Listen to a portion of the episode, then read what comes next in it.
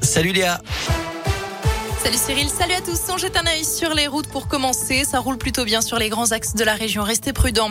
À la une, une aide militaire sans restriction. C'est ce que demande le président ukrainien à l'OTAN.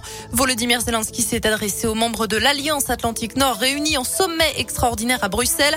Dans un message vidéo, il en appelle aussi à une mobilisation citoyenne. Retrouvez-vous sur les places dans la rue, montrez-vous et faites-vous entendre, déclare-t-il, un mois jour pour jour après le début de l'invasion russe.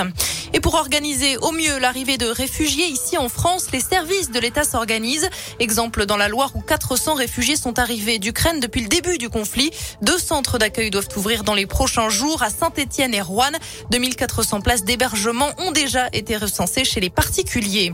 Et puis notez que les premiers dons venus de Saône-et-Loire sont partis en fin de matinée de Mâcon, direction la Pologne. Des dons qui proviennent de la collecte départementale.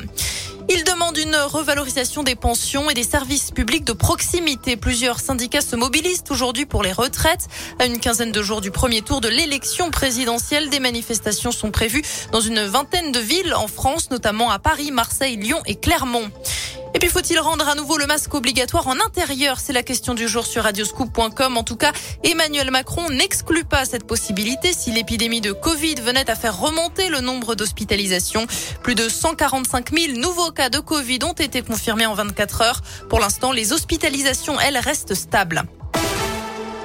Sept ans de prison pour des viols commis sur son ex-compagne. Dans l'un, un homme a été condamné hier pour des faits qui remontent à l'automne 2020, précise le progrès. Le couple était séparé, mais l'homme refusait de quitter le domicile. Placé en détention, il n'a pas reconnu les faits qui lui étaient reprochés. On reste dans l'un. Plusieurs détenus de la prison de Bourg-en-Bresse comparaissent aujourd'hui en comparution immédiate. Ils sont poursuivis pour avoir généré un blocage refusant de réintégrer leurs cellules. C'était le 11 mars dernier. Ils sont accusés d'avoir arraché le grillage du terrain de sport, indique les services de police. On ignore pour l'heure les circonstances de ces actes. La colère et la fatigue du personnel soignant dans le Puy-de-Dôme en grève depuis hier. Les soignants du CHU de Clermont sur le site Louise Michel veulent poursuivre la mobilisation. Une réunion avec la direction devrait se tenir le 30 mars prochain.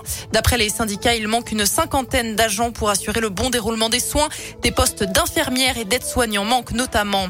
Et puis, trois mois de travaux à venir sur la ligne SNCF Clermont-Le-Puy. À partir de lundi prochain, il sera impossible de faire la liaison directe entre les deux villes. Arrêt obligatoire dans les deux sens à Brioude. Et puis enfin, sept champions olympiques et paralympiques de Pékin décorés ce matin de la Légion d'honneur. C'est le cas notamment du Montbrisonnais Guillaume Cizeron et de sa partenaire, la Clermontoise Gabriela Papadakis. Le biathlète Quentin Fillon-Maillet a également reçu cette distinction. La météo pour finir, du soleil. Demain matin, on restera sous la barre des 10 degrés, mais cet après-midi, on frôle les 20 degrés dans la région. Merci beaucoup.